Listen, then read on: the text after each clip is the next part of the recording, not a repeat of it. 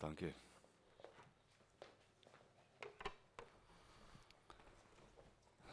Ich weiß nicht, wie es euch geht, wenn ihr mich hören könnt, ja. Ähm, das ist einfach großartig empfunden jetzt und gespürt Gottes Gegenwart unter uns. Interessant diese Aussage, dieser Anspruch, den wir hier erheben in diesem einen Lied, wenn dein Name auch nur erwähnt wird, wirkst du Wunder unter uns. Sind wir uns darüber klar? Wenn wir den Namen Jesus aussprechen, dann geschehen Wunder. Dann geschieht etwas in unserem Leben. Und spür, man spürt das ja auch. Und wie ihr merkt, wir, wir nehmen gern Zeit im Lobpreis. Nicht nur ein paar Minuten, sondern uns wirklich Zeit zu nehmen, um Gott anzubeten, weil es geht schließlich nicht um uns. Es geht um Christus. Es geht um den lebendigen Gott. Es geht darum, was er unter uns wirkt und wirken will. Und ich denke, dass hier oft viel mehr geschieht, als wir denken und meinen in uns an Veränderung, wenn wir es zulassen. Ich habe zwei Worte so am Herzen, die, während ich hier gesessen habe, so in mein Herz gekommen sind. Äh, zwei Bibelworte, zwei Bibelverse. Der eine ist, wo Jesus sagt, kommt her zu mir alle, die ihr mühselig und beladen seid. Ich will euch erfrischen oder erquicken, je nach Übersetzung. Aber erfrischen, das meint dieses Wort. Ich will euch neu generieren. Ich will euch was Neues schaffen. Ich will da in euch was Neues tun. Ihr sollt nicht mehr mit diesen Lasten und, und, und, und, und Dingen leiden, sondern ich will euch erfrischen. Und wir sind gekommen heute zu Jesus. Wir sind gekommen in seine Gegenwart. Wir sind gekommen in den Gottesdienst, um, um Gott zu erleben. Oder? Ich hoffe, ich denke, oder? Oder seid ihr hier gekommen, um mich zu sehen? Danke, freut mich auch. Halleluja. Patrick, ich liebe dich. Wir sind gekommen, um Jesus zu begegnen. Und wenn wir mit dem kommen, mit diesem, mit diesem Herzenswunsch, dass wir Jesus begegnen, wem werden wir dann begegnen? Jesus. Ja, ganz einfach. Das ist einmal eins. Ja, in der Theologie, aber auch einmal eins im, in der Volksschule. Wir wollen Jesus begegnen. Und, und wenn Jesus das heute so ausdrückt, und äh, Anna hat es ja auch schon im, im Lobpreis gesagt, wir dürfen unsere Last, unsere, unsere Beschwerden, unsere Anliegen, wir dürfen sie Jesus bringen. Und das hast du getan, das darfst du tun, auch jetzt während dem Gottesdienst noch, einfach abladen. Ich werde dann noch für euch beten. Und das zweite Wort, das mir so in, so in, in, in den Sinn gebrannt wurde oder gekommen ist, so plötzlich, war, siehe, ich mache alles neu. Ein Wort aus der Offenbarung. Dort geht es im Zusammenhang natürlich darum, was Gott alles neu schafft, diese Erde, diesen Himmel, all das Universum, also ein, ein phänomenaler Gedanke. Er schafft alles neu. Ich freue mich darauf, ja. Aber ich glaube, dass es auch ganz persönlich für dich heute gilt. Wenn Gott es so durch seinen Heiligen Geist auch mitteilt, er schafft alles neu. Ich weiß nicht, was bei dir zum Neuschaffen ist. Ich weiß nicht, welche Neuordnung du brauchst in deinem Leben, aber Gott möchte was Neues ordnen in deinem Leben. Er möchte neue Ordnung hineinbringen, neu, was Neues schaffen. Und dieses Wort schaffen, dieses Wort kreieren, dieses Wort, das aus dem Wort Schöpfung herauskommt, bedeutet etwas, da kann Gott etwas aus dem Nichts schaffen. Ja? Und das kann Gott in deinem Leben tun. Und ich glaube, wenn er es so detailliert, so, so klar sagt, dass Gott auch dich meint damit. Ich weiß nicht, wie viele gemeint sind, aber dass Gott jemanden unter uns oder mehrere damit meint. Gott möchte Neues schaffen. Vertrau ihm, vertrau ihm. Weil wir einen Gott haben, dessen Name über allen Namen steht. Weil wir einen Gott haben, der, der wirklich alles schaffen kann. Wenn wir daran glauben und wenn wir glauben daran, dass er der Kreator dieser Schöpfung ist, dann ist das nicht nur eine Kleinigkeit wie Menschen glauben, ein Urknall und, und alles ist entstanden. Sondern ist das etwas Gewaltiges. Aus dem Nichts hat Gott etwas Großartiges geschaffen. Und so kann doch Gott, ist es kein Problem für ihn, aus, aus, aus uns, aus unserem Leben, in unserem Leben etwas Neues zu schaffen. Auch wenn wir gar nicht daran glauben können, weil es zu groß ist. Aber Gott kann und Gott wird. Und er tut es auch, wenn wir ihm vertrauen. Vielleicht nicht immer gleich morgen oder heute noch, aber er tut es. Er ist am Werk. Vater, und ich danke dir jetzt, dass du in Jesus Christus da bist. Dass wir wissen, du, der lebendige Gott ist mitten unter uns. Du schaust nicht nur irgendwo herzu und freust dich an deinen Kindern, sondern du bist da, wo deine Kinder nach dir rufen und fragen und gibst Antwort und veränderst Jesus. Herr, und wir möchten das wirklich annehmen aus deinem Wort, dass du bei uns bist, bis, an die, bis ans Ende der Tage und der Welt. Du bist bei uns, du bist da, Jesus, und du greifst jetzt ein, Jesus. Komm jetzt in deiner Kraft, Herr, und, und komm und setze du frei. Nimm du Lasten ab, nimm du, nimm du Dinge ab, die so beschweren in den Bereichen unseres Lebens. Und komm und schaffe Neues. Halleluja. Und du bist da und bist im Werk. Und wir glauben dir. Wir vertrauen dir, Jesus. Amen. Wir glauben Jesus, wir vertrauen Jesus. Er ist, er ist da, er ist mächtig. Ich habe ein Wort auf dem Herzen, das mir eigentlich seit gestern so, so seit gestern tagsüber oder eigentlich schon Freitagabend so ins Herz gekommen ist, ganz stark. Ein ganz ein einfaches Wort, auch einmal eins, aber etwas, das, das einfach so wichtig ist für uns als Gemeinde, für uns persönlich, jeden persönlich. Ein Wort, das äh, eine Aussage, auf eine Aussage Jesu aufbaut, die er seinen Jüngern gesagt hat nach seiner Auferstehung in Johannes 20, 21. Vielleicht kennt ihr diesen Vers auswendig ist ein Vers, der heute auch schon genannt wurde, interessanterweise, ohne das zu wissen, jetzt auch in dem Klick, Clip, Klick, Clip, Klick, Clip. Wie der Vater mich gesandt hat, so sende ich euch. Dieser Vers geht mir schon äh, äh, ein, zwei, drei Tagen jetzt schon im Kopf so um, er bewegt mein Herz irgendwo. Ich habe mich diese Woche sehr stark mit dem Thema Mission auseinandergesetzt und gearbeitet dran. Und äh, natürlich kommt dann dieser Vers auch von daher, aber er hat mich richtig bewegt, weil, weil, weil er uns eigentlich, wenn wir diesen Vers echt begreifen, eine ganz neue Perspektive gibt. Eine Perspektive für uns persönlich, aber für uns als Gemeinde. Wie der Vater mich ausgesandt hat oder gesandt hat, so sende ich euch. Gemeinde Jesu hat eine enorme Bedeutung. Habt ihr das gewusst? Gemeinde Jesu ist etwas, das zwar auf dieser Welt jetzt sichtbar ist, aber das eigentlich hineinreicht in die unsichtbare Welt. Gemeinde Jesu hat dadurch auch eine große Verantwortung in dieser Welt, wenn wir von Sendung sprechen. Ich komme dann noch drauf. Wir sind eben nicht nur hier, um uns zu amüsieren, um nette Gottesdienste zu feiern, was ja wichtig und notwendig ist. Wir sind hier, weil wir einen Auftrag haben in dieser Welt wenn wir einen großen Auftrag haben für diese Welt. Das muss uns mehr und mehr bewusst werden. Wir sind nicht um unser Selbstwillen hier. Und da freuen wir uns dran und schauen in den Spiegel, Spiegel ein Spiegel an der Wand, welche Gemeinde ist die schönste im Land. Ja, so denken wir ja oft. Ne? Oh, sind wir größer, sind wir kleiner, sind wir besser, haben wir mehr Lobpreis, haben wir weniger Lobpreis, schauen wir besser aus haben wir zwei, drei, vier, fünf Gottesdienste am Wochenende und nur einen. Nein, das ist nicht das Bild der Gemeinde. Das ist nicht der Zweck der Gemeinde.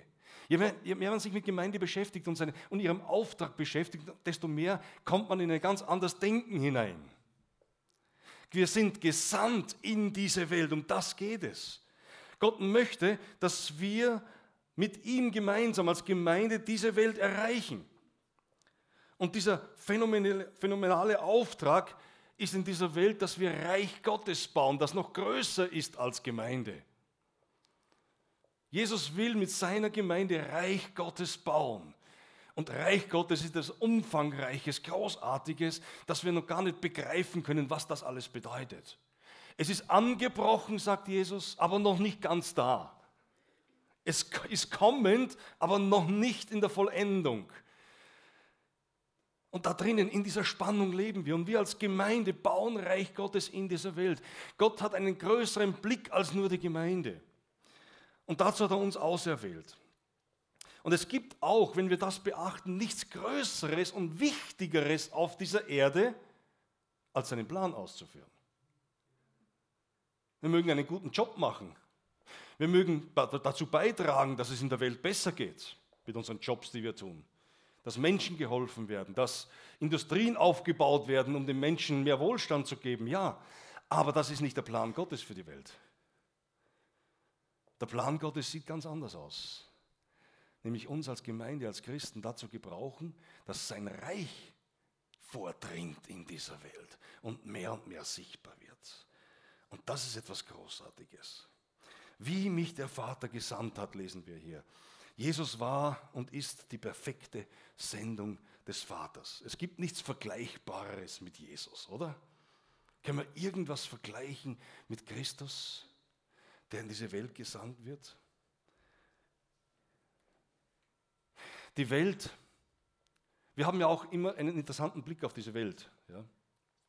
Ich glaube, unsere Weltsicht muss auch da und da verändert werden, wie wir die Welt sehen. Ich weiß, wo ich aufgewachsen bin, wie ich aufgewachsen bin. Ähm, in der Gemeinde damals oder im Umfeld der Gemeinde, auch der Gemeindebewegung, in der wir standen, war die Welt immer die böse Welt. Kennen Sie das noch? Hab nichts gemein mit der bösen Welt. Ja, nicht hinausgehen. Kriegt raus aus ihr und ähm, habt nichts zu tun mit der bösen Welt. Wenn, dann müssen, müssen sie kommen und zu dir, in die Gemeinde kommen und dann können sie verwandelt werden, die Menschen. Meine Sicht vom Reich Gottes und vom, von dieser Welt hat sich den, im Laufe der Jahre sehr verändert. In die Richtung hin, dass ich weiß, dass Gott die Welt so sehr geliebt hat. Kennt ihr zufällig diesen Vers? Johannes 3,16, gell? Da ist die Liebe Gottes. So sehr hat Gott die Welt geliebt. Wie lässt sich das vereinbaren mit der bösen Welt? Natürlich wissen wir von diesen Taten, die in dieser Welt geschehen, dass sie böse sind. Natürlich wissen wir, dass es so viel Horror und so viel Gottesablehnung, Gottesleugnung und, und Not und, und äh, all das gibt, oder wie Felix gesagt hatte, auch die Christenverfolgung, die in dieser Welt geschieht. Das ist nicht das, was Gott liebt. Nein, das liebt er nicht. Die Weltlust oder so, wie Johannes im Johannesbrief, im ersten Johannesbrief schreibt. Nein, um das geht es hier nicht. Es geht hier um die Menschen dieser Welt. Nicht das System, das hier sich aufgebaut hat über die Jahrhunderte, sondern es geht um den Menschen. Gott liebt den Menschen so sehr. Und diese Liebe zu den Menschen, diese Liebe zu dieser Welt, hat es veranlasst oder war die Motivation, dass Jesus gesandt wurde in diese Welt. Wir dürfen Jesus nicht nur, entschuldigt es diesen Ausdruck, so provokant, wenn ich das sage, Jesus allein auf das Kreuz hin fokussieren. Das wäre zu wenig, weil dazu gehört das Kommen Jesus in diese Welt. Dass er alles aufgegeben hat, um Mensch zu werden. Ich komme dann da nochmal drauf. Es war die Liebe Gottes, die, die ihn dazu trieb, seinen einzigen Sohn, den vollkommenen Sohn Jesus Christus, auf diese Welt zu senden. Gott sandte seinen Sohn nicht dazu, um seine Machtansprüche äh, zu verbreitern oder, oder zu befriedigen. Er sandte Gott seinen Sohn nicht, um den Teufel endlich abzustrafen. Der Grund seiner Sendung war es auch nicht, um eine nette Gemeinde zu bauen. Das wäre zu billig, zu wenig. Glaubt ihr, dass Gott zufrieden ist mit ein paar Millionen Menschen der Gemeinde Jesu hier auf dieser Erde, gegenüber 8 Milliarden? Glaube ich nicht. Das wäre zu billig. Gott hat einen größeren Ruf, Gott hat eine größere Sendung, Gott hat etwas Größeres im Sinn. Reich Gottes zu bauen und dazu will er Gemeinde gebrauchen. Das war sein erster und wesentlicher Grund, die Liebe zu allen Menschen. Und darum kam Jesus in diese Welt, weil er den Menschen so sehr liebte. Da war dieser verruchte Zöllner, der den Leuten das Geld aus den Taschen zog. Man kann das in Lukas nachlesen. Korrupt und frech.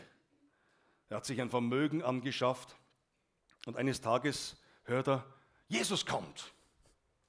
Ah, okay, dachte er, Jesus kommt, da kann ich vielleicht noch was lernen von dem. Wie ich zu noch mehr Geld komme, noch mehr Menschen betrügen kann. Waren das vielleicht seine Gedanken? Wer, wer weiß? Er wollte diesen Jesus kennenlernen und dann kam er. Und als Jesus einmal auf der Route durch seine Stadt war, kam er durch diese Stadt und dieser kleine Mann von einem Meter, weiß ich nicht, musste auf den Baum klettern, damit er da überhaupt Überblick haben konnte und diesen Jesus aus dieser Masse herausfiltern konnte. Sieht Jesus und es geschieht etwas. Nicht er begegnet Jesus, sondern Jesus begegnet ihm und lädt sich ein bei ihm zu Hause. Hey, sagt, du Kerle, bei dir komme ich heute zum Mittagessen. Hast sicher genügend im Kühlschrank. Nach dem, was du den Leuten abgezockt hast, ist der Kühlschrank voll. Ne? Und lädt sich ein bei ihm. Ich weiß nicht, wie es dem, wie es dem, dem, dem äh, gegangen ist, dem Zachäus. Aber er kam und hat dann diesen, seinen abscheulichen Lebenswandel hinter sich gelassen und hat Jesus nicht nur in sein Haus, sondern auch in sein Herz eingeladen. Großartig. Und Jesus sagt dann, der Sohn des Menschen ist gekommen zu suchen und zu retten, was verloren ist. Wisst ihr, Jesus kam es und kommt es nicht darauf an, wo du herkommst und wo die Menschen herkommen. Ihre Vergangenheit und ihre, ihr, ihr Leben in der Welt war nicht der Ausschlag dafür, dass Jesus sich entweder distanzierte oder auf sie zuging. Wir wissen, er ging zu den Prostituierten, er ging zu den Wegelagerern, zu den Revoluzern. Auch die waren mit in seiner Jüngerschaft sogar, die Zeloten und alle anderen, die Pharisäer. Er ging zu den Menschen, zu den Gottesleugnern, zu den Atheisten. Warum?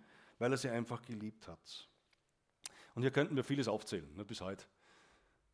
Wenn ich so in die Reihen schaue, wo sind die Revoluzer? Wo sind die Wegelager?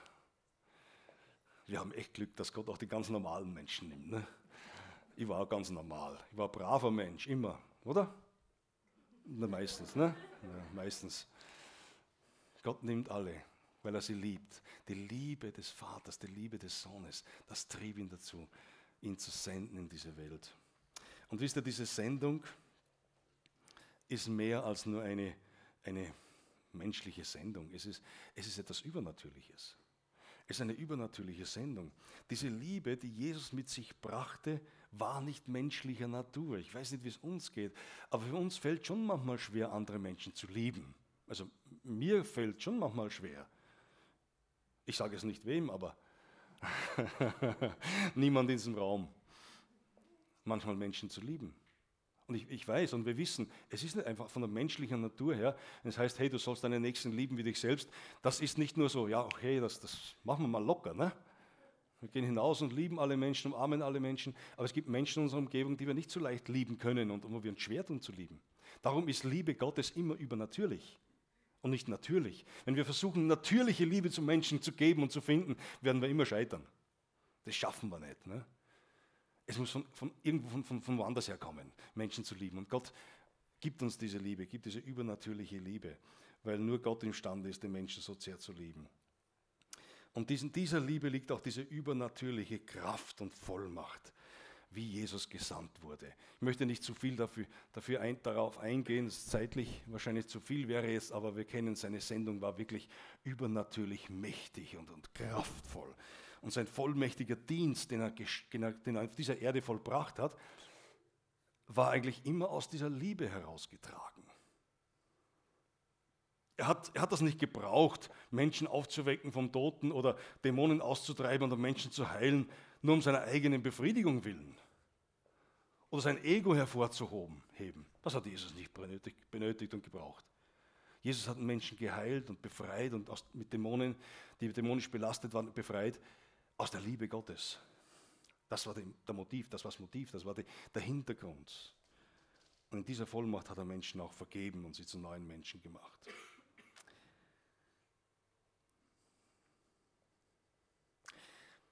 Aber da gibt es etwas, was ich denke, das, das eigentlich ja, en, en, enorm mächtig und groß ist. Das Größte überhaupt auf dieser Welt. Nämlich, dass in Jesus Gott Mensch geworden ist. Das mag für uns Christen jetzt ganz normal klingen. Das mag für uns Christen eigentlich, ja, es ist halt so. Äh, Gott kann das. Aber, aber denk mal, könnte jemals ein Gott, wenn es einen Gott gäbe, was es ja nicht gibt. Es gibt nur einen Gott, sagt die Bibel, ganz klar. Das ist unser Vater im Himmel. Seinen Sohn, würde der seinen Sohn in diese Welt schicken, ihn Mensch werden lassen, ihn zum Staub der Erde, Gas gesagt werden lassen? Ich denke nicht. Noch nie hat das, lesen wir das von irgendeinem der menschlich gemachten Götter. Es kann nur einer. Das ist unser Gott, der lebendige Gott im Himmel, der es nicht nur wagt, sondern der darauf eingeht, sich einlässt darauf, seinen Sohn Jesus, der die Dreinigkeit, ihn selbst darstellt, Mensch werden zu lassen.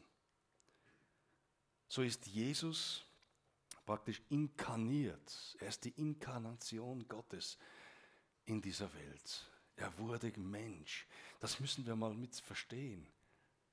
Mission, Mission Gottes beginnt nicht erst mit dem, Aus, mit, mit, mit dem Kreuz und mit, der, mit, dem, mit, der, mit dem Auftrag Jesu, geht hin und mache zu Völkern. Mission, Je, Mission Gottes beginnt, wenn wir bei Jesus starten, mit seiner Ankunft hier auf Erden, mit seiner Inkarnation, als er ganz Mensch wurde wie du und ich. Da beginnt die Mission Jesu. Und es heißt in Philippa 2, 5 bis 7, habt diese Gesinnung in euch, die auch in Christus war, als er in der Gestalt Gottes war, der in Gestalt Gottes war und es nicht für einen Raub hielt, Gott gleich zu sein, aber er machte sich selbst zu nichts und nahm Knechtsgestalt an. Stellt euch vor, er wurde nicht nur ein König auf dieser Welt, wurde nicht in einem Königshaus geboren. Er nahm Knechtsgestalt an, indem er den Menschen gleich geworden ist und der Gestalt nach wie ein Mensch befunden wurde.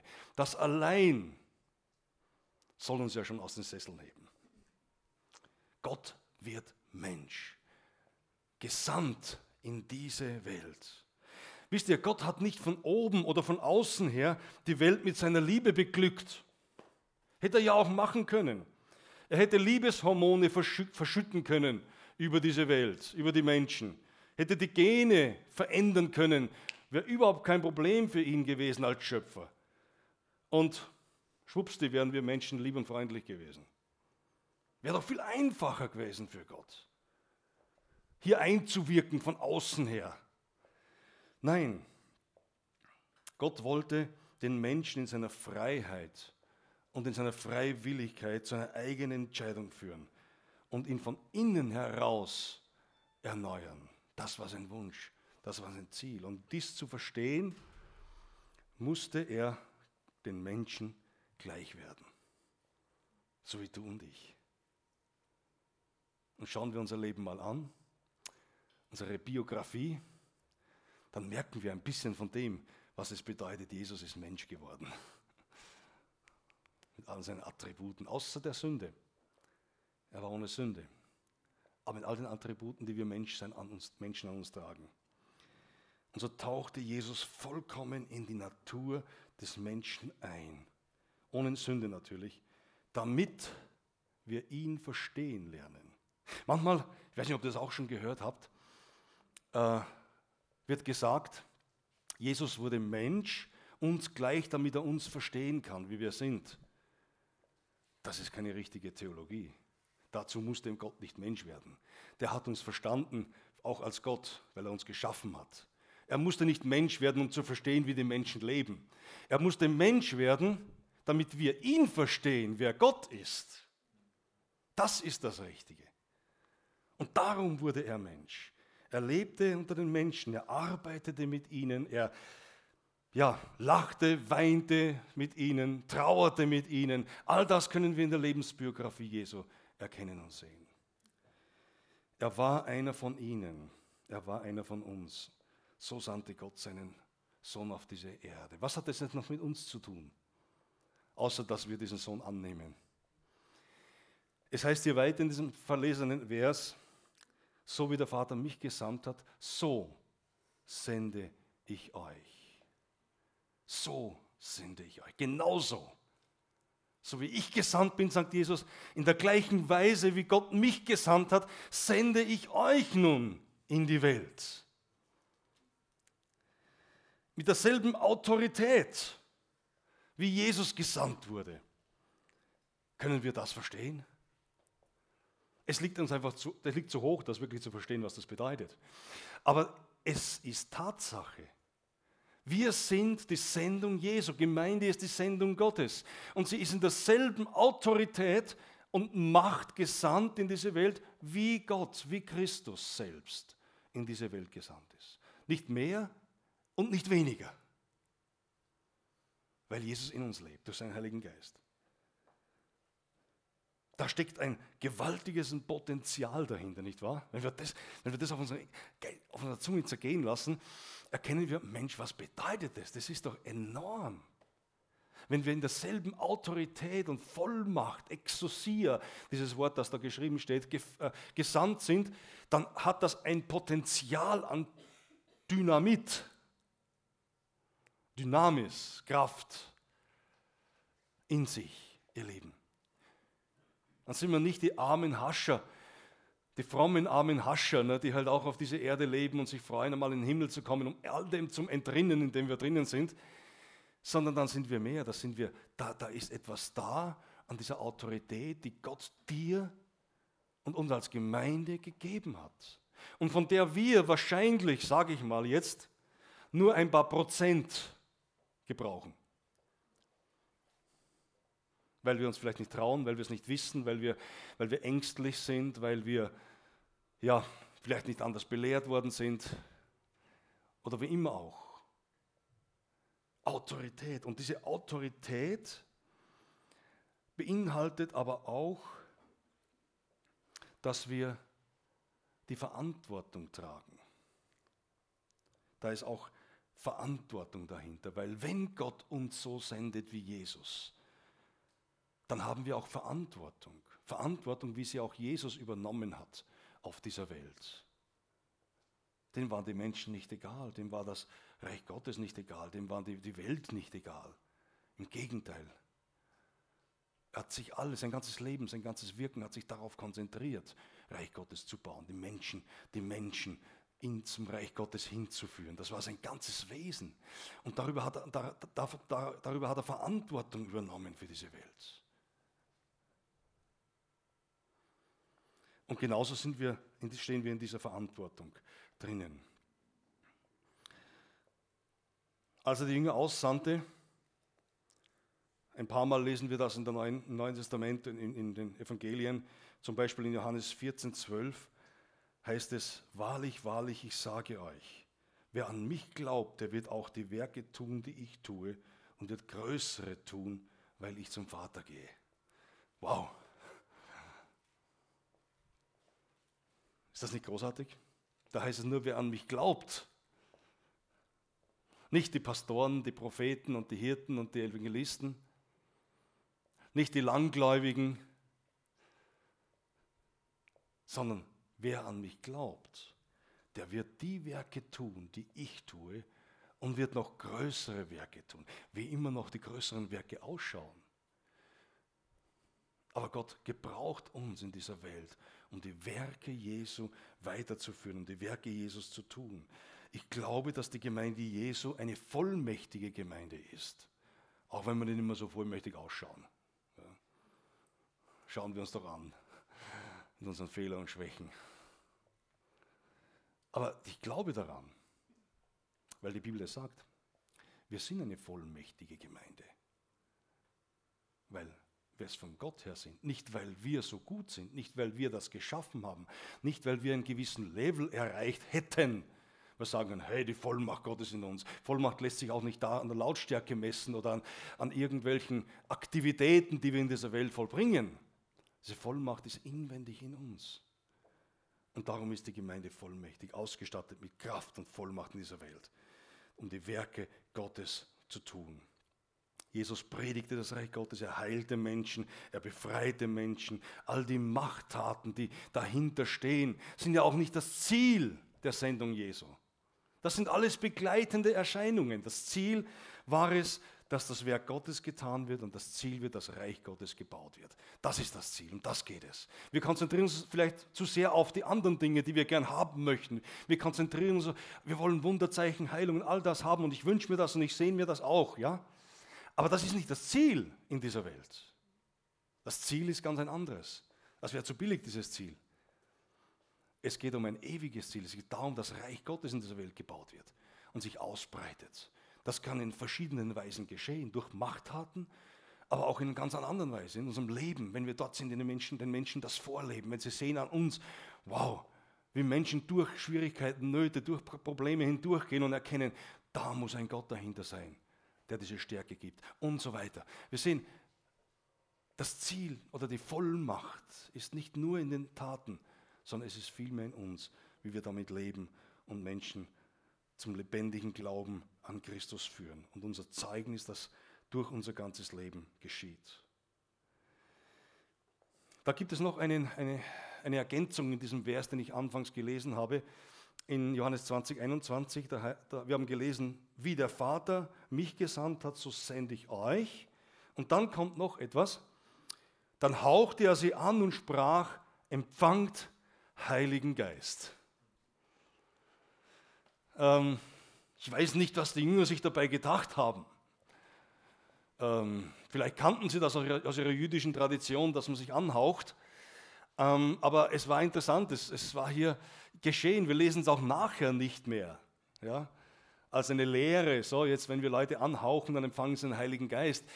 Manche machen daraus eine Lehre, aber das steht ja dann auch nicht mehr in der Bibel drinnen. Aber es, hier, hier wird es auch gebraucht von Jesus, das erste Mal, wo er eigentlich ihnen klar den Heiligen Geist schenkt und übergibt. Er hauchte sie an. Hauch, Wind ist ja auch das Beispiel, ist ja auch, heißt ja auch Geist, ne? vom Hebräischen her. Ruach, Ruach. Und damit wird es verbunden. Er, er gibt den Ruach, bildlich auch weiter. Den Heiligen Geist empfangt Heiligen Geist. Habt ihr den Heiligen Geist empfangen? Ein paar schon, ja. Mhm. Werden immer mehr. Halleluja. Bin ich aber froh, dass ich in einer geisterfüllten Gemeinde bin. Hast du den Heiligen Geist empfangen? Es ist wirklich eine Frage. Aber ich glaube, ich glaube daran, dass ihr den Heiligen Geist empfangen habt. Ohne Heiligen Geist sind wir nur eine tote Hülle. Da ist kein Leben drin. Es ist das Leben des Geistes in uns. Und Jesus wusste, dass seine Jünger unbedingt den Heiligen Geist brauchen. Später befahl er ihnen dann, dass sie nicht von Jerusalem weichen sollen, bis der Heilige Geist auf sie gekommen ist, die Kraft des Heiligen Geistes, die Fülle des Heiligen Geistes. Da war noch mehr. Das war ein Angeld, das Jesus ihnen gab hier. Hey, da hat man ein Angeld dafür, dass ihr mal wisst, spürt, was ist Heiliger Geist überhaupt? Und wir glauben ja daran, dass durch die Neugeburt des Menschen, der geistlichen Neugeburt, von der Jesus spricht, Johannes 3, dass sie damit verbunden ist, dass der Geist Gottes in uns hineinkommt und da ist in unserem Leben. Aber dann sagt er, das ist ein Bereich. Der nächste Bereich ist der, den ihr braucht, ist die Erfüllung, die Kraftausrüstung des Heiligen Geistes. Und das ist dann noch mehr als das. Darum bleibt in Jerusalem, bis ihr die Kraft empfangen habt und dann raus in die Welt. Ja? Wir brauchen den Heiligen Geist. Ich wünschte und wünsche, dass wir alle erfüllt sind im Heiligen Geist. Wir sind es der Welt schuldig. Nicht uns, es geht dabei nicht um Gefühle, sondern es geht darum, dass wir dieser Welt besser dienen können. Durch prophetische Gaben, Geistesgaben allgemein. Darum brauchen wir das. Ja? Und das soll immer unser Verlangen, immer unser, unser Wunsch sein. Schaut euch mal die Versammlungen an in der Apostelgeschichte. Interessant ist, dass, dass es dann oft heißt, und als sie dann zusammen waren, fiel der Heilige Geist. Und sie werden erfüllt mit dem Heiligen Geist. Und dann gingen sie wieder hinaus in ihre, in ihre alltägliche Welt. Sie waren zusammen, um diese Kraftausrüstung Gottes zu erleben. Das war ihr Ziel und Wunsch. Sie wussten, hey, ohne dem können wir nicht draußen bestehen. Ohne dem können wir unser Leben nicht, nicht wirklich führen. Mit Vollmacht. Wir brauchen diesen Heiligen Geist. Und da lesen wir das. Als sie zusammenkamen, fiel der Heilige Geist. Als Petrus im Haus des Cornelius war, fiel der Heilige Geist. Und danach ging es wieder neu erfüllt hinaus. Lass uns jedes Mal neu ausstrecken danach, auch in den Gottesdiensten, wenn wir zusammenkommen.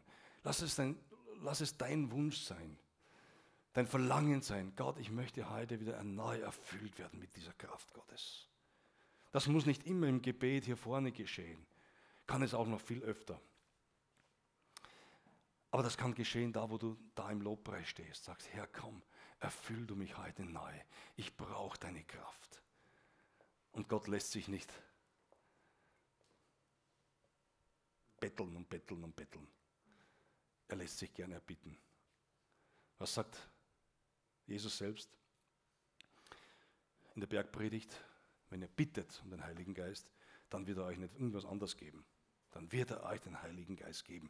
Wenn wir die Bibel ernst nehmen, wenn wir die Bibel nehmen, wie sie geschrieben ist, dann werden wir erleben, wie Gott unser Leben erfüllt. Ob das, ob das mit einem Ausbruch, mit einem Gefühlsausbruch der Herrlichkeit Gottes ist, wo wir anfangen zu springen und zu hüpfen, oder ob das in einer Stille ist, was ich auch erlebe, wo Gott einfach kommt und erfüllt und ich merke, wow, da ist wieder Gott, Gott, du bist da. Aber streck dich aus danach. Ich weiß, es ist oft schwierig, dass wir hier sitzen und ab, abschalten können. Ne? Das sind so viele Dinge, die uns vom Alltag nachlaufen. Die, die wollen einfach, die kleben sich an, die hängen sich an wie Kläden. Ne? Und dann das denkt man, jenes hat man zu denken und das lässt sich nicht los. Und der Job, die Arbeit, das Geschäft und, und, und zu Hause und, und, die Familie, das sind so viele Dinge, die kleben da dran und der Feind ist daran interessiert, dass sich das festsetzt in unserem Hirn, Gehirn und in unserem Herzen. Aber du kommst hierher und darfst ablegen. All das ablegen. Sag, Gott, ich will das jetzt unter meine Füße kriegen. All diese negativen Gedanken, all, die, all das, was mich belastet, abgeben. Das, das, das kommt eh wieder, wenn ich da draußen bin. Ja? Darum kannst du das ruhig abgeben da. Und manche haben vielleicht gar nicht mehr dann. Ja. Und streck dich aus nach der Füllung im Heiligen Geist. Nun, gehe ich noch einen Schritt weiter. Ähm,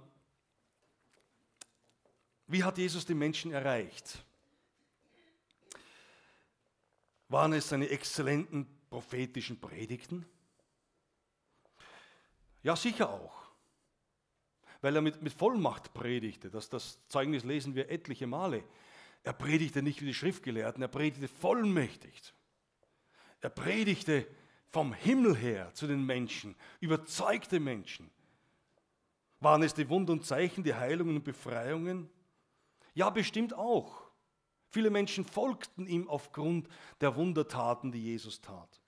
Doch das Ausschlaggebende, was ich eben, was ich zuerst auch erwähnt habe, ist das, dass er ihnen gleich wurde.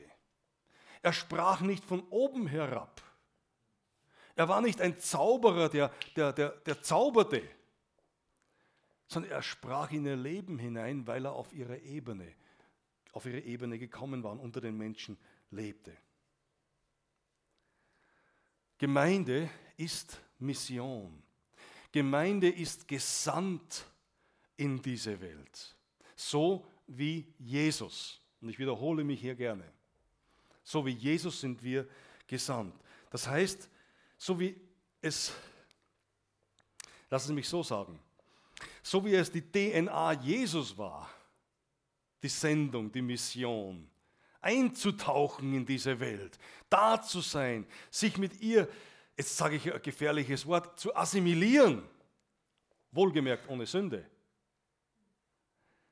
war es eine DNA. Und genauso, ihr Lieben, und das ist die Herausforderung an uns persönlich und an uns als Gemeinde, sind wir gesandt, haben wir diese DNA oder sollten wir diese DNA der Mission, der Sendung Jesu in uns tragen. Das heißt, an jedem Ort, wo ich bin, bin ich Mission. Wir senden nicht nur Missionare aus. Nächste Woche haben wir Missionare da, die ausgesandt sind nach Nepal, die Lamas. Wir senden nicht nur Missionare aus. Und oft war es ja, dieses Bild oder dieses Bild der Gemeinde äh, von den letzten Jahrhunderten war ja geprägt davon, dass Gemeinde eine Institution ist, die, die aussendet und einen Arbeitsbereich schafft, Mission. So wie die Bewegung das auch hat bis jetzt.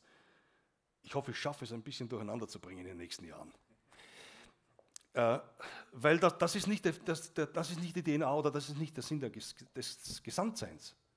Wir senden aus und dann sagen wir, wow, super, wir haben ja unsere Missionare draußen, wir haben ja einen Arbeitsbereich Mission, die sollen mal machen. Ne?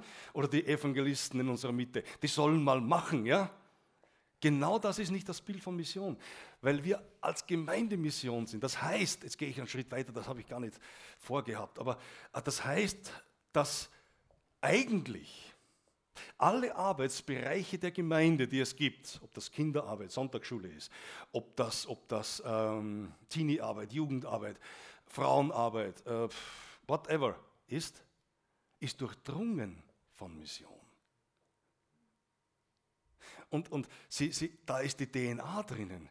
Wir sind gesandt. Und so mit all dem, was wir können und tun, wollen wir missionarisch sein. Das hat natürlich noch einen großen, weiten Aspekt. Das könnte man sicher nicht in, ja, nicht in wenigen Stunden erklären. Ich habe mich jetzt 60 Stunden lang mit dem Thema gerade gestern äh, die Woche beschäftigt. In einer Arbeit, die ich schreibe. Aber da steckt so viel drin, so viel Dynamit drinnen. Leute, wir sind gesandt in diese Welt. Und ein wesentlicher Punkt ist eben dabei auch, dass so wie Jesus Inkarnation Gottes in dieser Welt war, dem Menschen gleich geworden ist, dass dasselbe auch für uns als Gemeinde, als Christen, als Nachfolger Jesu gilt. Wir sind zu den Menschen gesandt. Wir arbeiten mit ihnen, was die meisten unter uns ja tun. Wir leben mit ihnen. Wir kennen ihre Nöte, ihre Schwierigkeiten, ihre Herausforderungen. Wir weinen mit ihnen, wir trauern mit ihnen, wir lachen mit ihnen.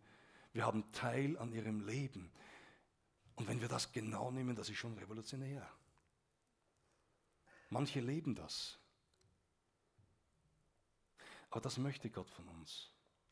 Gemeinde als Mission, gesandt von Jesus. Die Gemeinde soll da zu finden sein, wo die Menschen sind. Das schließt nicht aus, dass wir ein tolles Gebäude haben. Das schließt nicht aus, dass wir uns hier versammeln, weil wir das brauchen. Auch die Gemeinde damals braucht und brauchte immer diese Zurüstung, immer das Miteinander stark werden, immer das Gebet. Das, das, das schließt es nicht aus, es ergänzt es nur. Wir brauchen einander. Aber wenn wir einander nur mehr in der Gemeinde treffen und Kränzchen, Kaffeekränzchen feiern, verzeiht bitte, dann ist das, nicht, ist das nicht die Sendung, die Gott vorhat. All das ist, gehört dazu. Aber der wesentliche Aspekt ist, wie Christus gesandt wurde, so sendet Gott, so sendet Jesus uns in diese Welt. Da, wo du stehst, auf deinem Platz, das ist nicht ein Unfall, dass du dort bist. Das ist auch nicht ein, ha, ich muss halt in die Arbeit gehen und, und warte, bis ich mal frei bin und warte mal, bis ich eine himmlische Berufung kriege oder was, oder warte mal, bis Gott mich heimholt, sondern Gott hat dich da hineingesetzt. Gott hat dich da hingesetzt mit einem Ziel und mit einem Plan, den Menschen dort zu dienen. Das ist deine Welt, wo Gott dich hingesandt hat. Und da möchte ich uns ermutigen dazu. Gemeinde hat Autorität und ich komme zum Schluss. Gemeinde hat Autorität und damit auch eine große Verantwortung. Und das ist auch nicht pauschal jetzt so die Gemeinde Jesu als Institution, sondern das geht uns alle an, das geht jedem Einzelnen an, der hier Gemeindemitglied ist, der zur Gemeinde Jesu gehört. Eine Autorität, aber auch eine Verantwortung. Wir sind in diese Welt gesandt, ich sage es mal so, mit, dem, mit, der, mit, mit, der, größten Aufgabe, mit dem größten Auftrag des Universums überhaupt. Ha! Hm. Juckt uns gar nicht, gell? Ma, das wird uns ja aus dem der größte Auftrag des Universums. Woo! Entschuldigung. Nämlich die, die geliebte Welt Gottes die geliebte Welt Gottes zurückzurufen in die Arme Gottes und das Königreich Gottes hier mit ihm hier aufzurichten in dieser Welt. Wie weit das geschieht, wir werden das nicht in der Vollkommenheit erleben. Nein, wir schaffen das nicht als Gemeinde, aber wir gehen voran Stück für Stück und werden mit ihm Königreich Gottes auf dieser Welt bauen, indem wir einen weiteren Blick als die Gemeinde haben. Darüber hinaus. Nun, Fünf abschließende ähm, Sätze. Nämlich erstens, sei dir bewusst, dass du in der Autorität des höchsten Gottes in diese Welt gesandt bist. Auch wenn du nicht immer so fühlst. Aber sei dir bewusst, das ist Glaube. Unser ganzes Leben ist Glauben an Gott. Das Schauen, das kommt noch mal irgendwann später. Aber das Glauben, und das ist das Bewusstsein auch. Glaube ist nicht, nicht ein vielleicht oder es könnte sein, sondern Glauben ist ein tiefes, inneres, sicheres Bewusstsein. Es ist so. Darum glaube ich. Sei dir bewusst, dass du in der Autorität des höchsten Gottes in diese Welt gesandt bist. Sechst du, gehen die Ersten schon, sind gesandt. Füllt euren Auftrag auf, seid gesegnet. Zweitens, nimm es im Glauben an, dass Gott dich mit übernatürlichen Gaben ausgerüstet hat und er durch den Heiligen Geist in dir wohnt. Ja? Nimm es im Glauben an. Gott hat dich mit übernatürlichen Gaben ausgestattet. Er hat dich ausgerüstet. Man muss nicht immer nur beten, Herr schenk, Herr schenk, Herr gib, Herr gib. Du hast sie bekommen. Wenn Gott dir ein Geschenk gibt oder wenn ich dir ein Geschenk überreiche, und, und du hast es in deinen Händen und sagst, gib, gib, bitte, bitte, gib mir bitte. Sage ich, hey, was soll ich da nun geben? Ich habe das eh gegeben. Versteht ihr? Und manchmal ist es so bei Gott. Herr, gib, Herr, brauch, ich brauche und will. Und, und Gott sagt, hey, was ist denn? Ich habe euch ja die Vollmacht gegeben. Ich habe euch ja die Gaben gegeben. Dient in den Gaben, die ich euch gegeben habe. Entdeckt sie mal, was Gott dir gegeben hat. Drittens, seid ihr täglich bewusst, dass Gott gerade dich in deiner Umgebung zum Segen gesetzt hat. Und er hat dich gebraucht, diese Menschen durch Gottes Liebe zu erreichen. Gott hat dich in deine Umgebung gesetzt. Die Umgebung mag nicht immer so leicht, leicht sein, mag schon herausfordernd sein. Aber denk dann, hey Gott, du hast mich da hergesetzt. Was willst du damit? Was soll ich da tun? Was für einen Auftrag hast du für mich da in meiner Gegend? Wie kann ich den Menschen helfen? Viertens, Gott will einfache, natürliche Menschen gebrauchen, in ihrem, die in ihrem natürlichen Umfeld mit einer Übernatürlichkeit Gottes, der, Gottes, der Kraft Gottes rechnen. Also, wir sind natürliche Menschen. Wir haben ein natürliches Umfeld. Wir haben kein übergeistliches Umfeld, in dem wir stehen. Wir haben kein, kein Umfeld, wo alle Menschen uns zujubeln, wenn wir in ihre Gegend kommen. Wir haben ein ganz natürliches Umfeld mit den natürlichen Fragen und Ereignissen und, und, und, und Sorgen. Und wir sind auch natürliche Menschen. Vergiss das nicht. Aber wir haben etwas Übernatürliches in uns. Und Gott möchte, dass wir aus dieser Übernatürlichkeit den Menschen dienen. Das letzte, fünftens, denke daran, dass es die Liebe Gottes war, mit der er seinen Sohn in diese Welt sandte. Ebenso muss auch unsere Triebkraft die Liebe zu den Menschen sein. Gott sandte Jesus in diese Welt, weil er die Welt so sehr liebte.